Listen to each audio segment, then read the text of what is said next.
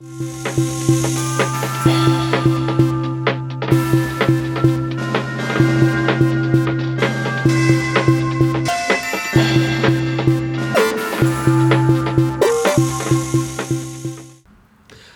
und herzlich willkommen zu dieser weihnachtlichen Spezialfolge, in der der Paul vom Würfelpechverein und ich, der Philipp von Nerds gegen Stefan, ein bisschen pottwichteln werden.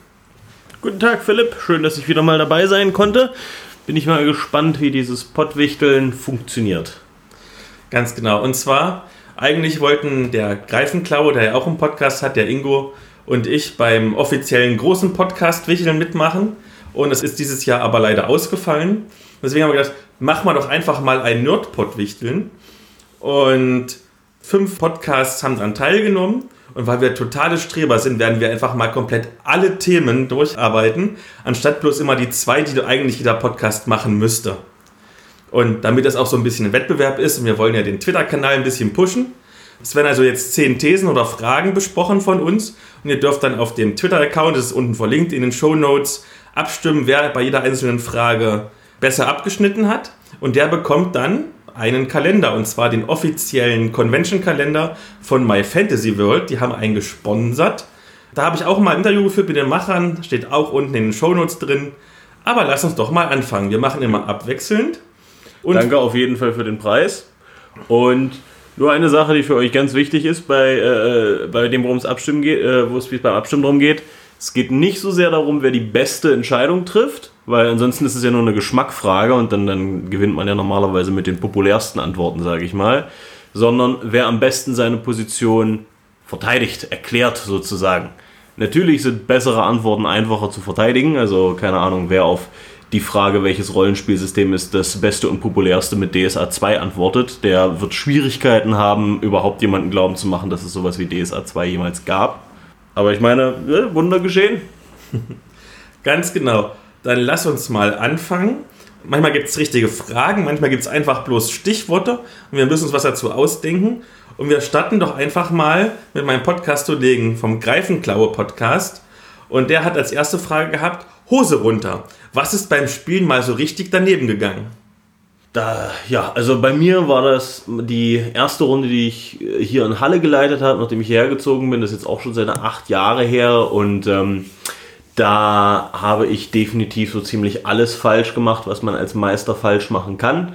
Aber um das kurz zu halten, äh, nehme ich jetzt einfach mal stichartig eine Situation aus dem Rollenspiel. Es war das Warhammer 40k-Universum, sprich düstere Zukunft, sehr martialisch, sehr brutal, sehr aufs Kämpfen ausgelegt. Die Spieler haben Space Marines gespielt und sind äh, auf einem Planeten gewesen, haben dort gegen Orks gekämpft, sind zu ihrem Ausgangslager zurückgekehrt, wo die imperiale Armee auch vertreten war, sprich ganz normale Menschen, squishy und sterblich.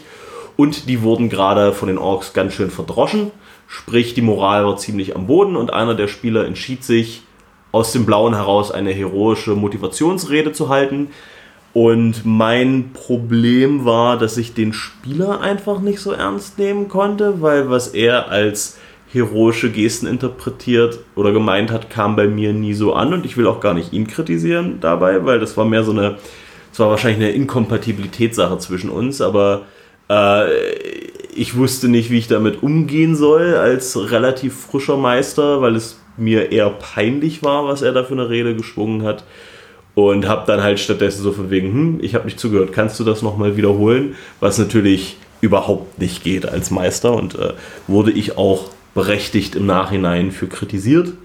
Genau. Oh, ich glaube, meine Geschichte ist gar nicht so spannend.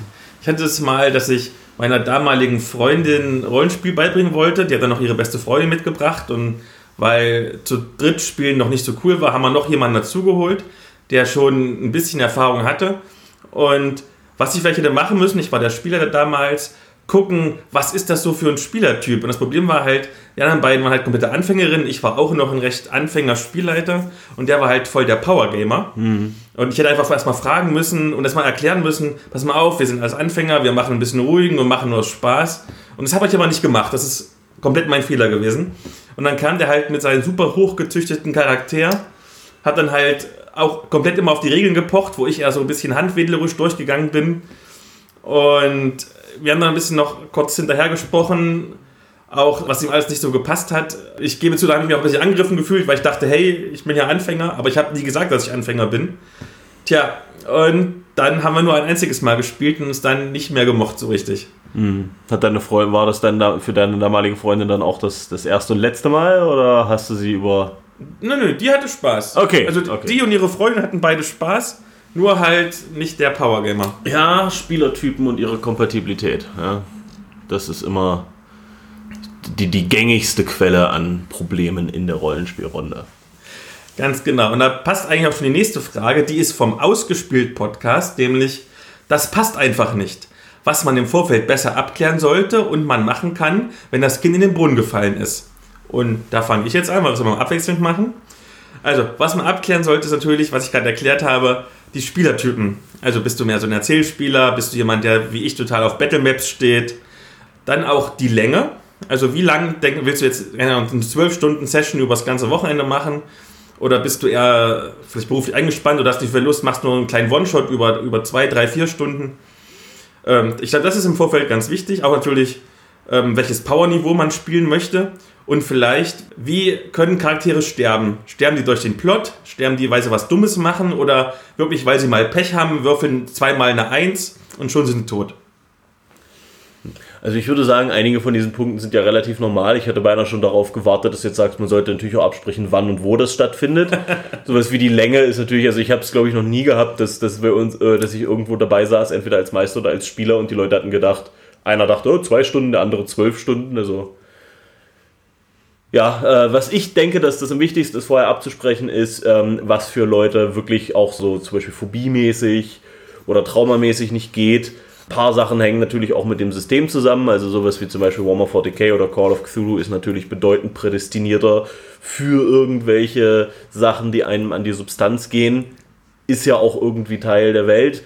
Muss man aber natürlich auch nicht haben, ja. Call of Cthulhu muss nicht immer irgendwelche tiefmonströsen Body-Horror-Sachen haben. Da kann es ja auch in den psychologischen Bereich gehen. Oder umgekehrt, ja. Ich hatte zum Beispiel, es, es, es war eine sehr merkwürdige Situation. Bei einem Call of Cthulhu Rollenspiel ist zwei meiner Spielern schlecht geworden, weil ich beschrieben habe, wie kerzenartige Schnecken aus ihren Mündern kriechen. Was mhm. natürlich eine sehr spezifische Sache war, die denen nicht getaugt hat. Das ist natürlich eine Sache, die kann man so in der Spezifität nicht vorher absprechen. Sprich, auf solche Sachen trifft man natürlich trotzdem. Aber äh, die beiden haben halt gemeint, alles so, was mit der körperlichen, eigenen körperlichen Integrität zu tun hat, geht denen doch sehr nah. Während halt irgendwelche, keine Ahnung, andere Sachen, wo, wo dann irgendjemand äh, in die Luft gesprengt wurde, das war dann eher, es regnet Körperteile. Und dann den zweiten Teil der Frage noch, was man machen kann, wenn das Kind schon in den Brunnen gefallen ist. Also was man wahrscheinlich nicht machen sollte, was ich damals gemacht habe, ist einfach bei Facebook rumheulen und sich ein paar Likes abholen. Was man machen sollte, ist äh, natürlich miteinander reden, logischerweise. Vielleicht ist es auch manchmal das Problem, vielleicht, dass man mit einem bestimmten Spielleitungsstil nicht ganz klarkommt. Da könnte man versuchen, mal in der Gruppe den Spielleiter oder die Spielleiterin äh, durchzutauschen und zu gucken, wie ähm, die Spielleitung, vielleicht macht das ja mehr Spaß für alle. Kompromisse finden wir natürlich schön, aber wie gesagt, wenn du einen Erzählspieler hast und einen Tabletop-Spieler wie ich, dann funktioniert es nicht im schlimmsten Fall halt eine neue Gruppe suchen. Ich meine, auf dem flachen Land ist es wahrscheinlich ein bisschen schwieriger, aber wie bei dir jetzt zum Beispiel in Halle oder so, wo es ja doch eine große Menge an Rollenspielerinnen und Rollenspielern gibt, ist es wahrscheinlich eine valide Option. Ich würde sagen, also das geht ja jetzt schon so, so ein bisschen weiter. Ich dachte, die Frage war mehr so, was ist, wenn eine Gruppe, die per se funktioniert, an sich funktioniert, halt dann doch mal irgendwo, irgendjemand tritt irgendwem anders auf den Fuß. Das passiert ja und ähm, natürlich miteinander reden, das ist offensichtlich. Ich denke, der, der Punkt, den ich am häufigsten unterschätzt sehe, ist Leute rausgehen lassen. Das erlebe ich jetzt nicht jedes Mal, aber das ist so eine Sache, die habe ich ein, zwei Mal schon bemerkt, dass Leute reden wollen, aber nicht verstehen, dass es manchmal vielleicht ein bisschen braucht, bis eine Person darüber reden möchte oder vielleicht auch gar nicht drüber reden möchte, weil so, okay, das hat jetzt nicht funktioniert, lass uns nicht drüber reden, machen wir weiter. Ähm, das gleiche geht auch für, für, Kritik, also es muss ja nicht unbedingt rein ist von wegen, ach, irgendjemand wurde jetzt gerade traumatisiert, sondern äh, ich, hatte, ich hatte auch schon Spieler gesehen, wo ich auch nicht der Meister war, sondern nur ein Mitspieler, die dann quasi mitgeschrieben haben beim Abenteuer und dann danach dem Meister kleinlich erklärt haben, was sie gut fanden und was sie nicht gut fanden was ja Print ist ja nicht generell schlecht, das zu tun, aber eben so aus, aus Blauen heraus, äh, so ohne das vorab zu sprechen. Und irgendwann habe ich auch gesagt, Alter, du machst sie gerade ein bisschen fertig, weil die will vielleicht nicht von dir zerpflückt bekommen, was bei ihrem Abenteuer zu welcher Prozentzahl funktioniert hat und zu welcher nicht. Vielleicht, es ist immer so ein, ein blödes Wort im Deutschen, aber es gibt ja den wunderbaren Gruppenvertrag. Also, dass man sich vorher einigt, was man und wie man was machen will. Keine Ahnung, die Handys bleiben aus jetzt die ganzen drei Stunden, die man spielt oder so. Hm, vielleicht, wenn man sowas im Vorfeld abspricht, könnte man bestimmt ein paar Dissonanzen in der Gruppe ähm, ja, verhindern. Das finde ich einen sehr guten Vorschlag. Also generell nicht nur darüber, darüber reden, sondern sogar einfach festlegen. Ich meine, wir sind ja, wir sind ja alles Spieler. Man kann den Sachen ja sogar Punktwerte zuordnen oder sowas. ja, also sowas von wegen, hey, äh, das hier ist, ist, ist ein ich verstoße in Anführungsstrichen. Also manche Sachen sind halt von wegen, ey, da guckt dich die Gruppe blöd an und sagt halt die Klappe. Und andere Sachen sind, das hier ist ein Ich gehe Grund. Das ist ja auch relevant, weil dann können die anderen auch abschätzen aneinander, was stört einen jetzt wirklich wie sehr. Also mich zum Beispiel stört ein Handy eigentlich nicht, wenn der Spieler in der Szene sowieso nicht da ist und nicht kommt. Wenn er sich dann irgendwie ruhig beschäftigt, dann soll mich das überhaupt nicht stören, finde ich sogar besser weil dann hört er nichts, was sein Charakter nicht hört. Während für andere das halt so dieses Nein, ich, ich komme damit nicht zurecht, wenn jemand anders ein Handy mit dabei hat. Und so kann man ja feststellen, hey, wen stört's wie sehr. Dann hat der 3W6 Podcast, Grüße nach Österreich, einfach mal so ein Wort in den Raum geschmissen und du bist wieder dran. Spielleitungslose Spiele. Ja, kann erstaunlich gut funktionieren tatsächlich. Ich habe das mal gemacht mit äh, zwei Kumpels, mit denen ich relative Chemie hatte. Wir haben uns öfter zum Zocken getroffen. Also wir waren jetzt keine tiefsinnigen Freunde, aber wir haben so unsere Wellenlängen verstanden. Und äh, das war ein Rollenspielsystem, ich weiß nicht, ich glaube es hieß Ubermensch oder so. Auf jeden Fall ist ja auch, ist ja auch zweitrangig, was die Welt war. Äh, es ging um, es ging, also spieltechnisch war so organisiert, dass jeder erstellt sich einen Charakter, auch alle zusammen, damit alle darüber wissen einer ist der Hauptcharakter in der Szene, der nächste äh, beschreibt die Szene, also die Umstände, alles, was, was, was ist, sozusagen. Und der dritte beschreibt, was passiert, also macht die anderen NPCs und so. Und das wechselt dann von Szene zu Szene.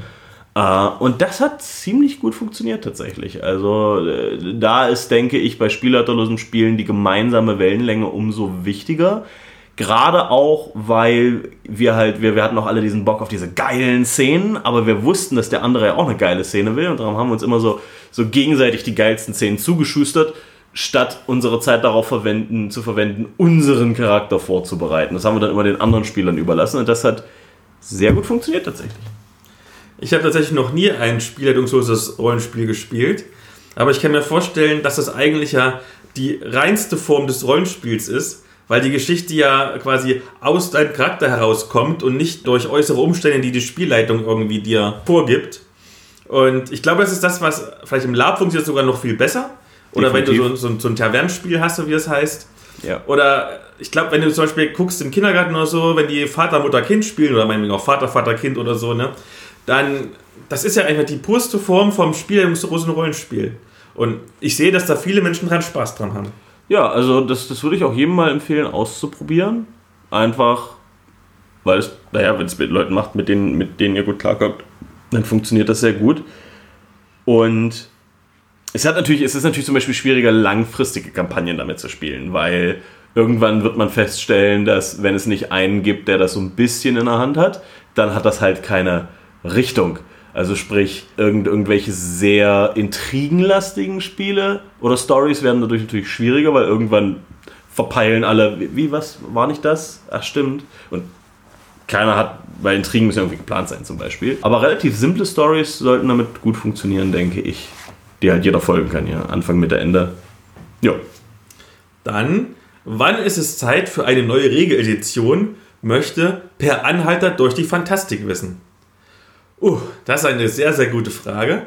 Ich glaube, ähm, es ist einmal Zeit für eine neue Regeledition, wenn du so viel Errata hättest oder so viele Patches, würde man bei Videospielen sagen, dass eigentlich das nicht mehr die alte Edition ist, sondern schon sich viel mehr modernisiert hat. Oder wahrscheinlich, ähm, wenn du einen Verlagswechsel hast, dass du versuchst, als neuer Verlag auch wieder die Käufer von den alten Produkten ranzuholen, denen du sagst, wir haben jetzt alles ganz anders neu gemacht. Und vielleicht nur versuchst anzupassen an neue Spielgegebenheiten. Also wir wissen ja alle, wie Rollenspiel in 80ern gespielt worden ist, spielt man das heute jetzt außer bei den USR-Spielen nicht unbedingt mehr, auch vielleicht wie man in den 90ern spielt irgendwie. Wir kennen ja die Rollenspiele aus den 90ern, die irgendwie so 500 Seiten richtige Crunch-Meisterwerke sind und heutzutage 100 Seiten Erzählspiele. Ich glaube, wenn man ein Franchise oder eine Marke erhalten möchte über ganz lange Jahre, 30 Jahre oder so, wie es bei Dungeons Dragons waren, sind ja noch länger als 30 Jahre, da muss man sich schon an den Zeitgeist so ein bisschen anpassen. Und ich glaube, dann wird es Zeit. Aber wenn du persönlich für dich deine ideale Edition gefunden hast, deiner Spielgruppe das alle spielen wollen, genauso wie es schon ist, dann brauchst du keine neue Edition für deine Gruppe. Ja gut, da hast du jetzt ein paar Sachen vermischt, nämlich die Fragen, wann sollte ein Verlag das neu auflegen und wann sollte eine Spielergruppe wechseln.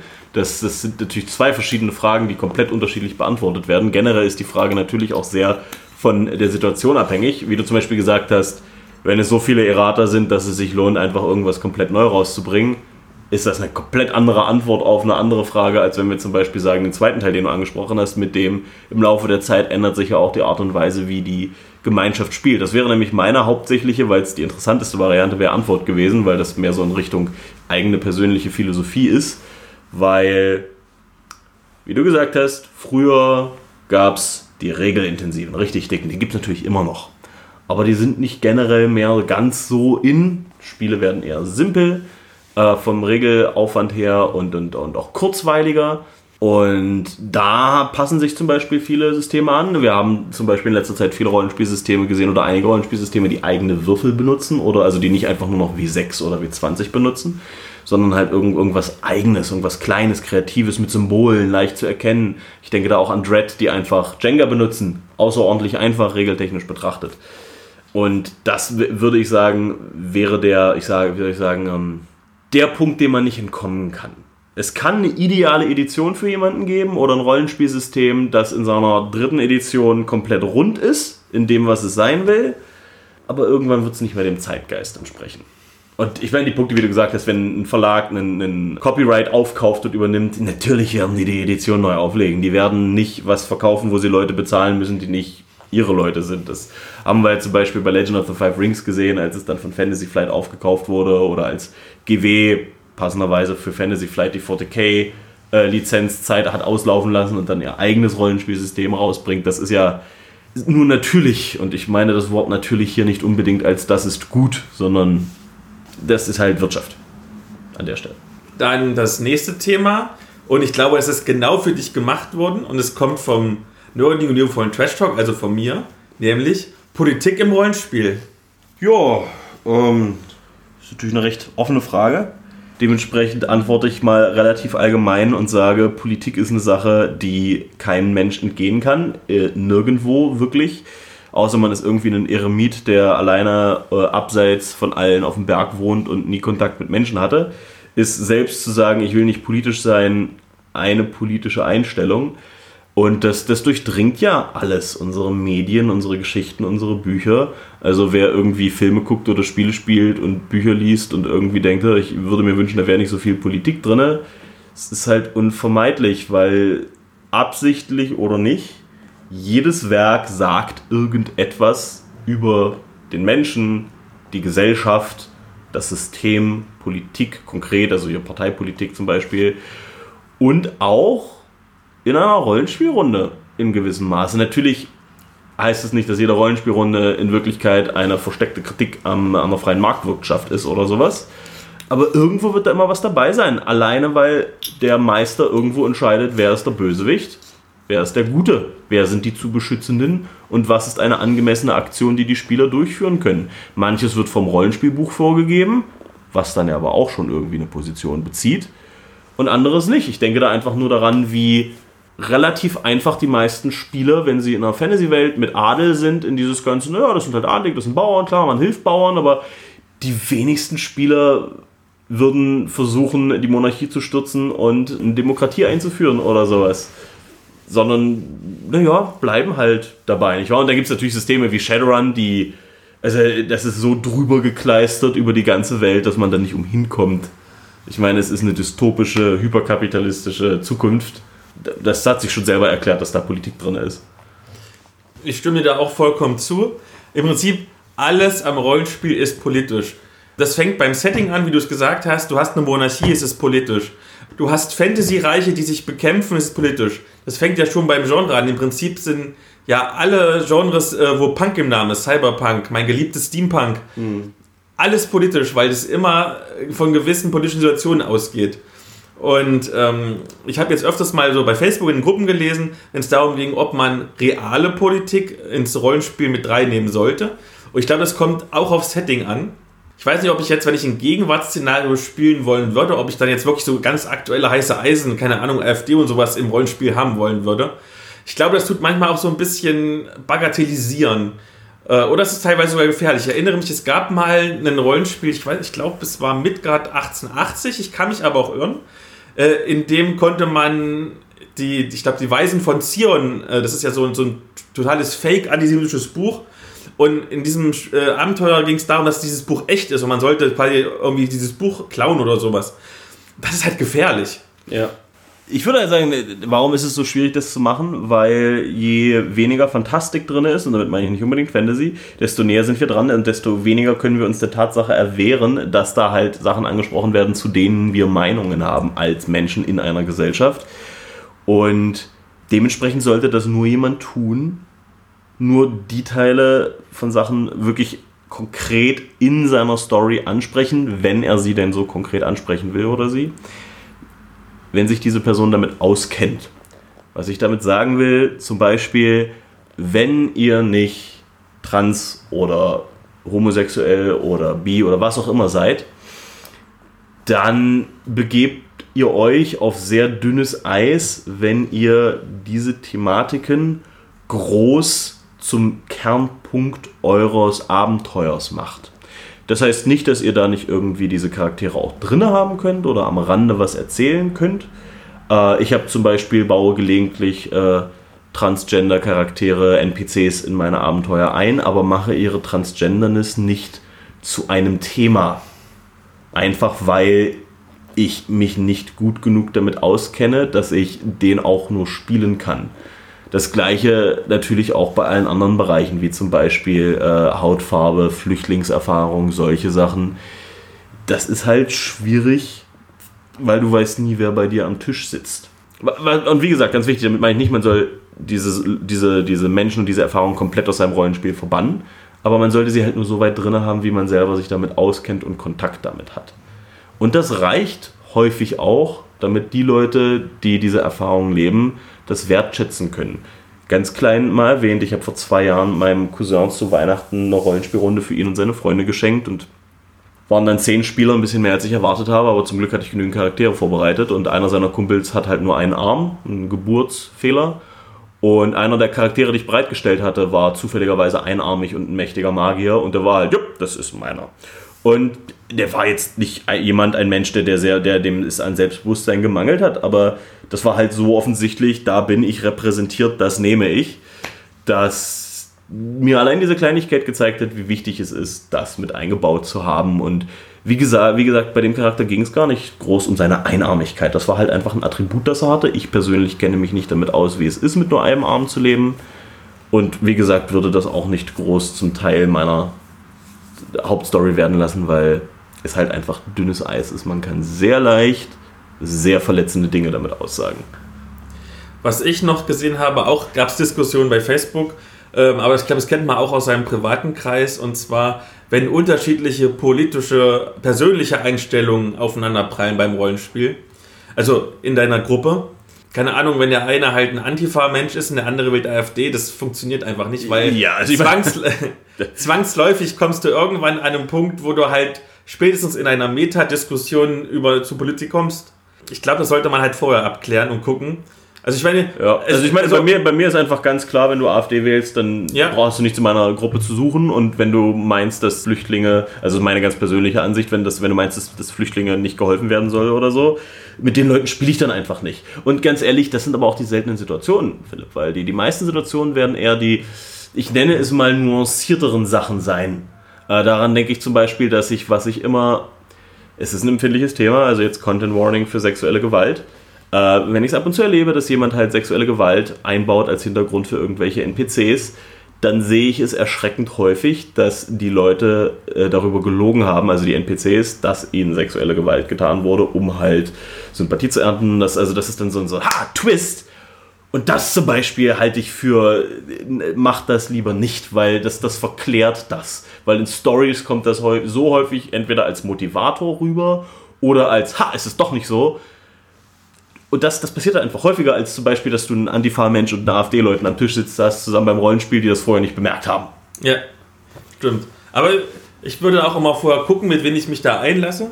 Also, so sehr man Facebook kritisieren kann, ist es halt doch ganz positiv, dass man mal gucken kann, was der andere so, keine Ahnung, aus seiner Pinwand postet oder so. Ja. Und ich glaube, man kann dann doch schon ganz gut einschätzen, wie der so drauf ist, wie der Ja. tickt. Das muss jetzt nicht unbedingt politisch sein, aber auch, wenn er irgendwelche, keine Ahnung, frauenfeindliche Scheiße oder so postet, dann weißt du schon, äh, ist vielleicht nichts für mich. Sollte Ja. er seine eigene Incel-Gruppe spielen, aber nicht unbedingt mit mir. Ja, also das, das machen wir auch bei der Facebook-Gruppe für Halle Leipzig für die Rollenspieler. Ähm, die anderen Administratoren und ich. Wir gucken auch immer, wenn sich jemand bewirbt, nicht nur wie er die Fragen antwortet, sondern auch, was auf seiner Pinnwand ist.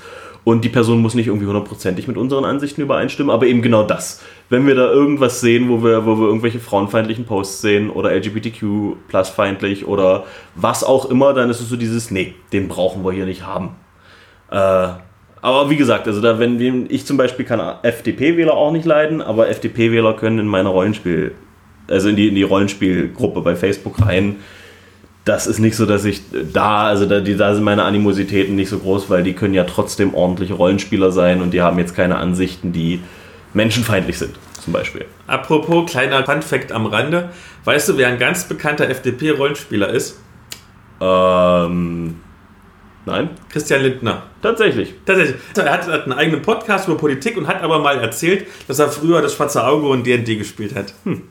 Naja, gibt's halt solche Leute. Ja, Vin Diesel spielt ja auch in The Rock. Also äh, äh, The Rock Dwayne. Wie war das? Rock Dwayne The Rock Johnson. No, no, Rock the Dwayne Johnson. Du kannst mir nicht sagen, dass der Typ Dwayne mit Vornamen heißt. Der, der ist Rock mit Vornamen.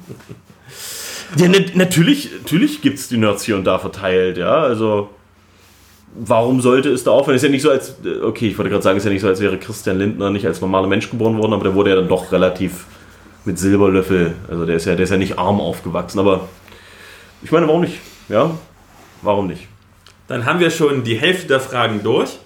Und das ist wieder eine Frage, die ich gemacht habe, nämlich ähm, Preise und Auszeichnungen im Rollenspiel. Also zum Beispiel den Deutschen Rollenspielpreis, den Publikumspreis für Eskapismus, Nerdkultur und Fantastik, den ja ich stifte. Und da muss ich jetzt anfangen. Ja, darf man auch mal klatschen. 2500 Leute diesmal abgestimmt, es wird immer besser. Ähm, ich will mich da ganz kurz halten. Ich glaube, Preise und Auszeichnungen haben ihre Berechtigung, weil absolut. sie einfach eine Ehre sind und eine Ehrung sind für die, die ihn gewinnen. Gerade auch wenn mal äh, Produkte gewinnen, die vielleicht nicht DSA heißen, also so unbekannte Produkte, wenn die mal eine Auszeichnung bekommen, die, erstmal freuen sie sich und zweitens rücken sie ja damit so ein bisschen in das Bewusstsein von den Spielern Ja. und Spielerinnen. Und ähm, Thorsten Loff hat es mir ja mal gesagt, der bekannte Verleger, dass ähm, der Preis an sich, danach gibt es nicht direkt sofort einen Anstieg an Verkäufen.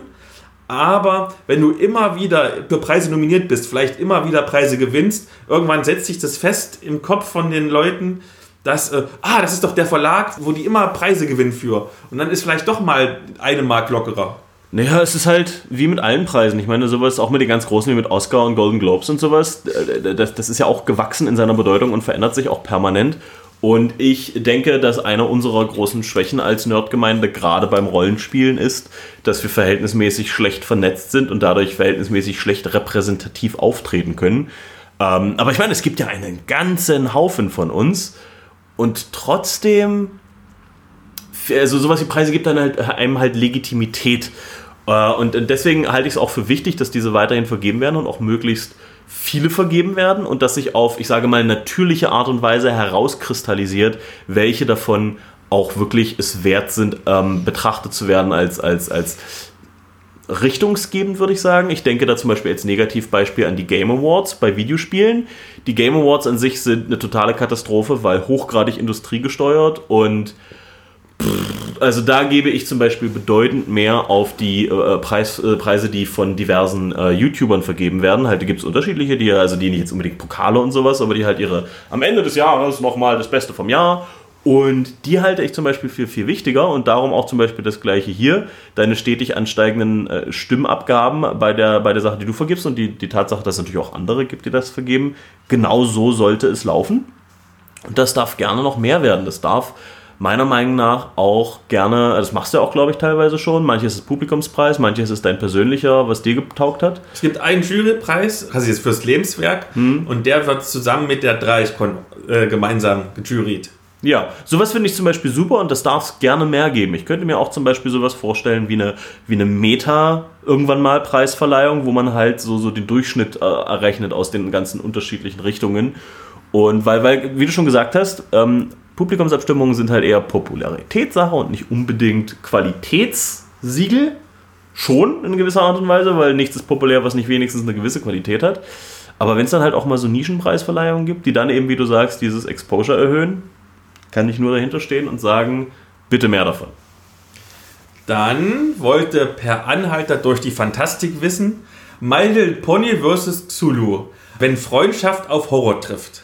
Ja, ähm, das ist, glaube ich, die schwerste von allen zehn Fragen oder Thesen. Naja, es ist halt, es ist halt wieder dieses, was jetzt, was jetzt, wenn das aufeinander trifft. Ist das gerade passiert? Gab es ein Crossover? Gab es eine My Little Pony Folge, wo Cthulhu kam und äh, Rainbow Dash in den, in, den, in den Wahnsinn getrieben hat oder sowas?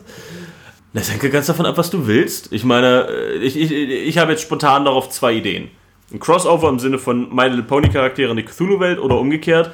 Beides würde interessant sein, weil Cthulhu-Charaktere in der My Little Pony-Welt, das wäre eine Komödie definitiv, wenn die halt überall rumlaufen und dann von wegen, ah, Farben, die nicht sichtbar sind, hier bei Rainbow Dash oder sowas. Und, und äh, umgekehrt, wenn My Little Pony-Charaktere nach Cthulhu kommen und dann, dann biegen sie irgendwie um die Ecke und auf einmal wird da eins ihrer Ponys von äh, irgendeiner Cthulhu-Kreatur fein säuberlich zerlegt. Das wäre auch mal richtig harter Horror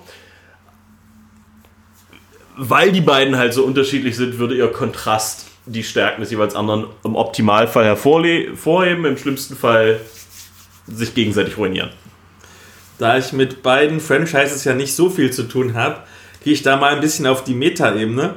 Und ich glaube, es geht um ganz starke Freundschaft gegen Horror oder eine äußere Bedrohung, was ja, glaube ich, generell in vielen Abenteuergeschichten, auch in Rollenspielen, so das Hauptthema ist jedes Japano-Rollenspiel und jeder Japano-Anime endet damit, dass ein Haufen Teenager Gott mit der Macht der Freundschaft töten. Also. Ganz genau. Ja, das ist eine Sache, die Spaß macht. Also gerade wenn du als Freunde spielst, vielleicht auch befreundet bist in einer Spielgruppe und quasi das gemeinsam erleben kannst, dich emotional noch mehr öffnest, weil du halt mit guten Freunden zusammen spielst oder guten Freundinnen, dann ist der Horror gar nicht mehr so schlimm, weil du weißt, gemeinsam schaffst du das. Ja, ich meine, ich persönlich habe es normalerweise erlebt, dass die Spieler dann halt, weil sie die Horror-Tropes äh, kennen, absichtlich diesen Teil eben nicht so ganz zur Geltung gebracht haben, sondern eben naja, wussten, wie so eine Horror-Story ablaufen soll, weil die, die immer versuchen, ihr Horrorwissen, ihr Meta-Horrorwissen zu benutzen, um dem Plot zuvorzukommen, das ruiniert halt den Horror, logischerweise. Ähm, und wie gesagt, also ich erlebe das zum Beispiel nicht, dass, dass Leute äh, diese Freundschaftssache beim Horror ausspielen, weil sie eben wissen, dass das den Horror ruiniert. Da stelle ich mal eine Nachfrage, die mich interessiert, weil du gerade von Horrorgeschichten ruinieren redest. Ja. Was ist, wäre denn schlimmer? Jemand, der, weil er so viel Metawissen hat, versucht, dem zuvorzukommen? Oder der typische Taschenlampenfallenlasser? Äh, definitiv der erste, weil selbst wenn der Meister es schafft, die geschickt auszumanövrieren und dann doch irgendwie drinnen zu halten, frustriert das allerwenigstens den Spieler und das vergiftet die Atmosphäre und überträgt sich sehr leicht auf alle anderen. Gerade weil, wenn das am Anfang passiert und Horror ist halt, naja, die Gefahr sollte tödlich sein. Und dann ist halt der Meister, okay, entweder ziehe ich das jetzt durch und nehme gleich ein, zwei Spieler am Anfang raus. Oder ich zeige halt, dass ich irgendwie ein Stück geblufft habe. Und das ist bedeutend schwer. Der andere, der andere macht Spaß, weil mit dem anderen kannst du spielen. Weil, weil das, er lässt die Taschenlampe fallen. Gut, ist meine Entscheidung, ob ihn das Monster jetzt gleich tötet. Ich kann es auch genauso gut spannender machen und vielleicht stellt sich heraus, dass das Vieh dich angegriffen hat, weil du eine Taschenlampe hattest. Ja, das, Bam, lässt sich viel besser einbauen. Das macht den Leuten ja auch viel mehr Spaß, weil Leute, die Horrorrollenspiel spielen, optimalerweise wollen ja auch verängstigt werden. Darum spielen und gucken und lesen wir solche Sachen ja. Ja, wir lesen ja nicht irgendwie Horror-Stories und denken uns, Mann, sind die blöd und das ist irgendwie, was wir daran genießen. Außer natürlich bei Cabin in the Woods, hervorragende äh, äh Dekonstruktion. sondern eben, weil wir Angst haben wollen. Und der zweite Teil, der seine Taschenlampe fallen lässt, will definitiv Angst haben und das ist der Spieler, den du willst. Na, der Punkt geht bestimmt an dich. Dann 3W6 Podcast möchte wissen, Rollenspiele als Unterhaltung, Actual Plays und wie sie das Hobby verändern.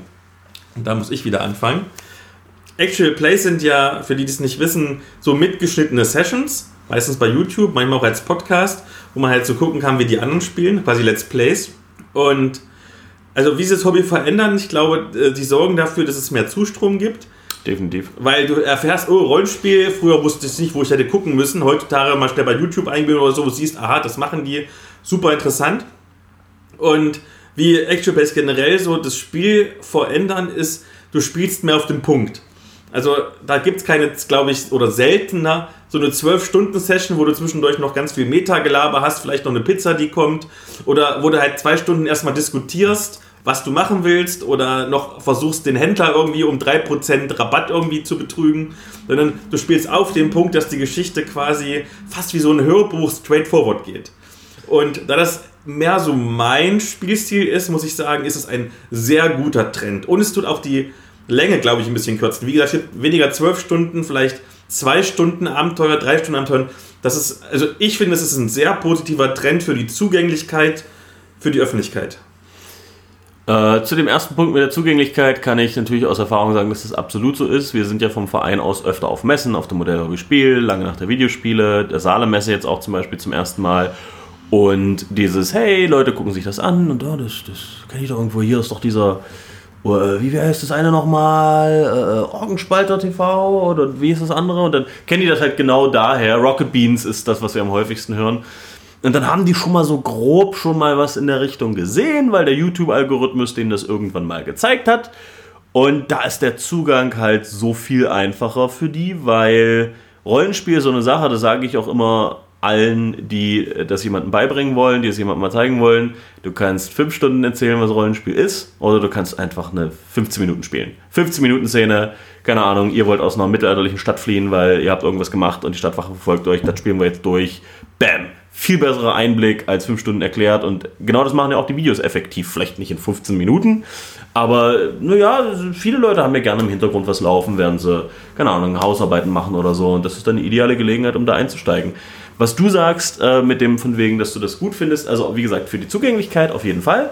Das ist natürlich im Vergleich zu anderen Bereichen, äh, gerade Let's Play-Bereichen, noch jünger, gerade auch in seiner Popularität noch nicht und wird auch nie da sein wie irgendwelche äh, Fortnite-Let's Player, weil Rollenspiel wird nie Fortnite sein. Aber das macht es kompakter natürlich, aber das macht es auch ein Stück weit mehr zur Arbeit, weil es führt eine weitere Metaebene ein, bei denen die Spieler sich klar sein müssen, hey, das machen wir nicht nur für uns, das machen wir auch für die Zuschauer. Und das birgt natürlich neue Risiken und Gefahren. Zum Beispiel bei den Spielern, äh, die das dann vielleicht auch teilweise als Job machen, zu, einem, zu der Gefahr des Burnouts, dass sie dann halt das Spielen nicht mehr als Hobby sehen, sondern als naja, Arbeit und dass sie halt dann drüber nachdenken, hey, jetzt, das ist interessant dazu zu hören, wenn ich das so mache, auch wenn das vielleicht nicht, ich das nicht gut finde oder so. Und ähm, es birgt auch die Gefahr der äh, parasozialen Beziehungen. Äh, damit ist gemeint, dass im Gegensatz zu manchen YouTube-Videos, die einfach nur Wissen vermitteln wollen, zum Beispiel, die, die relativ charakterlos sind, sage ich mal, äh, sind ja viele YouTube-Kanäle, gerade bei den Videospielern auch hier, äh, sind mit Gesichtern verbunden, mit Namen. Und manche Leute fangen dann an, so eine, so eine sogenannte parasoziale Beziehung zu den Menschen aufzubauen, die halt irgendwie einseitig ist und deren Beziehung auch nur zu der Persona ist, die die Persona darstellt, weil wenig überraschend, jemand, der auch so ein Video macht, der spielt ja nicht nur einen Charakter, der spielt ja auch irgendwo jemanden, wieder mit dieser Metaebene, du willst unterhalten.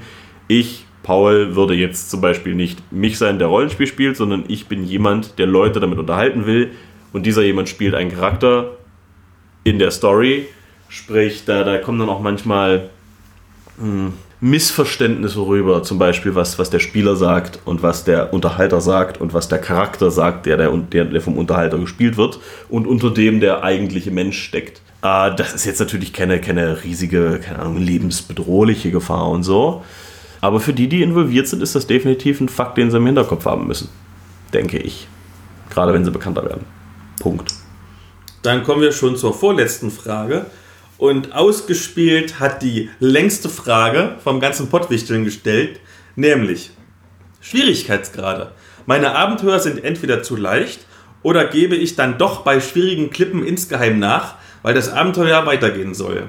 Was kann ich anders machen? Relativ einfach. Also ich bin großer Verfechter von Meisterschirmen und Schummeln. Ich schummle wie die Sau. Von vorne bis hinten. Ich will, dass das möglichst interessant wird. Hierbei wichtig natürlich, äh, nicht in jeder Situation, aber in jeder, wo es nötig ist, da schummle ich ohne Wenn und Aber. Für die Spieler, gegen die Spieler, was auch immer. Einfach weil die meisten Regelsysteme sind nicht gut durchdacht. Und eine der großen Sachen ist, wenn man sich jetzt denkt, ja, es ist doch nur eine fünfprozentige Chance, dass es schief geht. Ja, aber der Spieler muss nur einmal scheitern und dann war's das. Ich bin der Meister, ich kann so viele NPCs schaffen, wie ich will. Also ich kann die so häufig testen, wie ich will. Irgendwann kommt diese fünfprozentige Chance oder die einprozentige Chance oder was auch immer. Und die zweite Sache, ich denke, das geht ein bisschen damit einher, dass bei sehr, sehr, sehr, sehr vielen Rollenspielrunden und auch Rollenspielsystemen es immer noch so gesehen wird, dass es das Scheitern nicht gut ist. Einerseits, weil Scheitern häufig einfach zum direkten Tod führt. Und das macht halt weniger spannende Situationen, weil, naja, entweder sterbe ich jetzt, muss ich einen neuen Charakter einbauen und das müssen wir auch irgendwie einbauen und ja, das, das bremst es normalerweise ein Stück weit aus oder eben der Meister wird mich schon nicht sterben lassen. Und darum mein Tipp als Meister an alle anderen, wenn eure Spieler nur Angst davor haben zu sterben, dann macht ihr irgendwas falsch. Sorgt dafür, dass eure Spieler vor irgendwas Angst haben. Die Spieler, nicht die Charaktere, die Spieler, dass die Charaktere nicht tötet. Das sorgt nämlich für viel interessanteren Konflikt. Bei manchen Spielern, da sind wir auch wieder bei Rollenspieltypen, bei dem Rollenspieler-Typ, der Theaterschau spielen will, quasi, der seinen Charakter bewohnen will, da ist am einfachsten. Da müsst ihr einfach auf das Charakterblatt gucken und aha, diese Phobie, diese Prinzipientreue, zack, sofort eingebaut.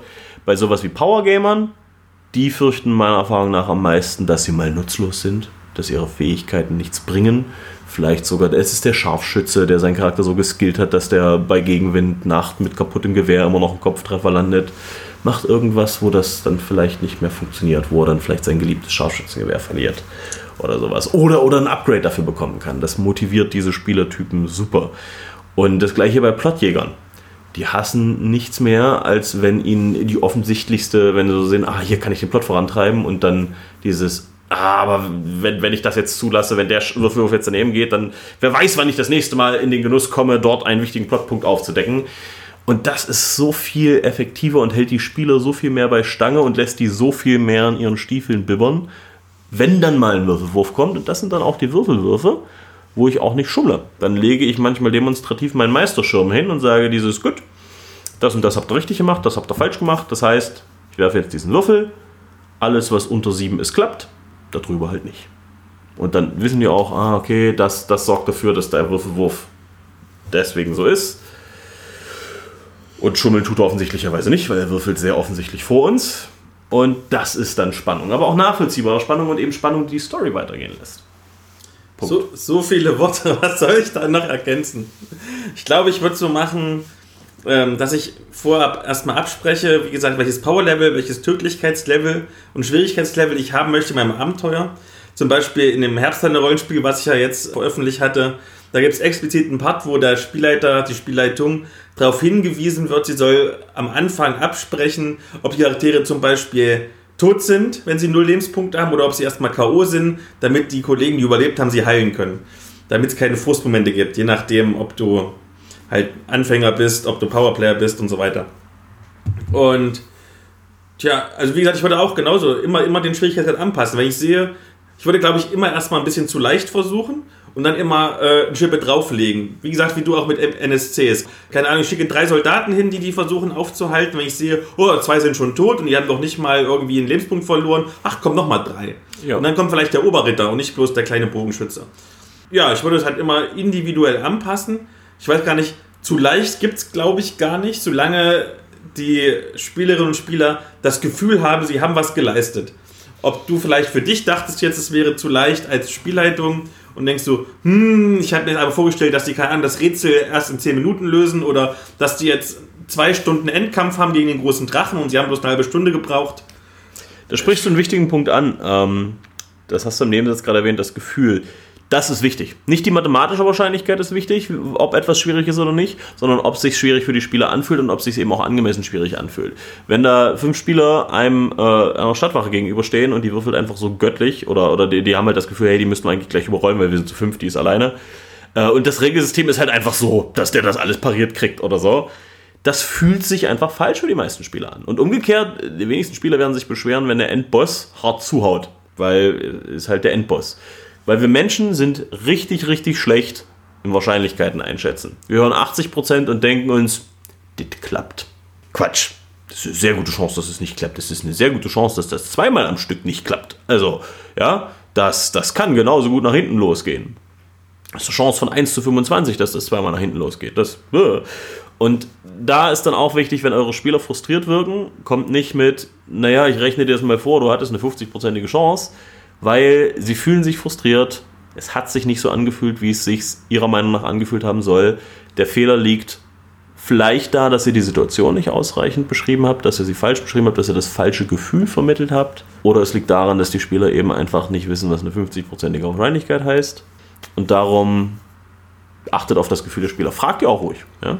Fragt ihr danach. Ich hatte zum Beispiel vor nicht allzu langer Zeit, habe ich wunderschön ausgedacht, habe ich durchgerechnet, dass die Wahrscheinlichkeiten stimmen äh, ein System, wo die Spieler durch gewisse Handlungen ähm, einen magischen Schutzfall erweitern können und durch gewisse Handlungen den wieder reduzieren. Sprich, wenn sie sich ehrenhaft verhalten, wird es größer, wenn sie sich unehrenhaft verhalten, kleiner. Und es hat sich trotzdem frustrierend für die Spieler angefühlt, weil ich denen nicht alles vorher gesagt habe, was es erweitert und was es verkleinert. Was natürlich eine Metasache wäre, weil offensichtlicherweise erkläre ich denen nicht die unterliegenden Mechaniken. Das erklärt, weil es gibt niemanden in der Welt, der das erklären würde, aber es hat sich dadurch für die Spieler halt frustrierend angefühlt. Dann haben wir ausgemacht, gut, das nächste Mal, wenn ich sowas mache, dann erkläre ich denen zumindest 80% aller Trigger. Es darf ja ruhig noch ein bisschen geheim dabei sein, aber ein paar sollten sie wenigstens kennen. Eben weil es sich so angefühlt hat. Für die, dass es falsch war. Ja. Dann kommen wir zur letzten Frage. Diesmal nochmal vom Greifenklaue Podcast, der ja das Pottwichteln mit mir zusammen initiiert hat. Und zwar sich ein Setting und oder Abenteuer zu eigen machen. Also ich muss sagen, Settings sich zu eigen machen schwierig. Ich versuche persönlich immer möglichst nah an dem Setting zu sein. Und außer wenn ich es jetzt nicht unbedingt kenne, ähm, versuche ich wirklich bei The Book zu spielen. Bei Abenteuern ist es anders. Was ich sehr gerne mache, ist Abenteuerideen, Abenteuerverläufe auch in andere Settings zu transportieren. Also ich habe so zwei, drei Abenteuer, die ich so prototypisch finde, weil sie einfach wirklich gut sind und universell sind. Und die habe ich schon in allen Settings gespielt. Die habe ich schon im Steampunk gespielt, im Viktorianisch, im Fantasy, weil die überall auch gut funktionieren, weil im Prinzip, außer dass du halt meinetwegen aus einem Panzer einen Drachen machst oder ein Raumschiff, das immer das gleiche ist vom Ablauf her. Und ja, das ist schon ein Rollenspiel. Du kannst ja machen, was du möchtest und die Abenteuer so für dich zurechtbiegen, wie du lustig bist. Und ja, finde ich gut. Ähm, wenn du dich sicherer fühlst, dass du zum Beispiel sagst, hm, ich kenne mich jetzt mit DSA nicht aus, aber ich finde dieses eine Abenteuer total toll, dann nimmst du halt dein 0815 Fantasy, was du schon kennst, und packst es da rein. Ob das jetzt ein Lichtwurm ist oder ein Drache, der nicht richtig fliegen kann. Super. Das ist das Schöne am Rollenspiel, du kannst alles für dich anpassen. Uh, ich gebe einfach mal ein Beispiel. Äh, ich hatte mal eine DSA-Gruppe erlebt, die den Hintergrund sehr, ich sag mal, höflicherweise missverstanden hat, wo halt alles, wo, wo halt die Elfen sehr, es waren einfach nur Legolasse quasi, also die, die coolen, die, die hübschen, die so ein bisschen distanzierten. Äh, äh, äh und das, das, das, das, hat man schon, ich habe schon gesehen, wie, wo sich das so im Hintergrund wiedergespiegelt hat, sage ich mal. Es war jetzt nicht komplett aus den Haaren herbeigezogen. Aber die Umsetzung war so klischeehaft und, und so falsch, dass sich mir die Fingernägel aufgerollt haben. Aber die Gruppe hatte mega viel Spaß die hatten Spaß miteinander. Und die haben sich ja auch auf gewisse Art und Weise das System zu eigen gemacht. Auf eine Art und Weise, die fast jeder andere ne, als, als katastrophal bezeichnen würde. Aber am Ende des Tages hatten die Spaß und das ist doch eigentlich alles, was zählt. Es gibt keine falsche Art und Weise, Rollenspiel zu spielen, solange die am, äh, alle am Tisch sind, sich wohlfühlen und dabei Spaß haben. Ich hatte auch andere, noch andere Rollenspielrunde erlebt, die, wieder Content Warning für sexuelle Gewalt, die halt alle mega darauf gestanden haben, das in ihr Rollenspiel eingebaut zu haben. Und ich meine, absolut nicht meins, ja, also, uh, aber die wollten das alle und das war halt ihre Art und Weise, Spaß zu haben und wieder, die hatten sich abgesprochen, jeder wusste Bescheid und äh, da haben die den Hintergrund sehr gebogen, um das für sich umsetzen zu können. Aber hat denen halt Spaß gemacht und das reicht ja am Ende des Tages, ja. Macht, ändert, was ihr braucht, ändert, was ihr wollt, sprecht das mit euren Leuten ab. Es gibt kein Limit. Dann hoffe ich doch, dass die Hörerinnen und Hörer auch Spaß hatten an unserem kleinen Weihnachtsspecial. Mhm. Eine letzte Frage noch. Was glaubst du denn, wer wird gewinnen? Äh, ich, offensichtlicherweise. Ich glaube auch und ich sage mal 7 zu 3. Ja, ja, vielleicht, vielleicht Host-Bonus eine 6 zu 4. Aber weißt du, ich kenne ja deine Hörer nicht und das ist, war dann jetzt vielleicht zu arrogant. Dementsprechend könnte ich da jetzt gerade Sympathiepunkte verlieren. Aber was soll's. Dann wünsche ich auch noch einen schönen Tag. Danke, dass ich dabei sein durfte, Philipp. Sehr gerne und frohe Weihnachten. Frohe Weihnachten.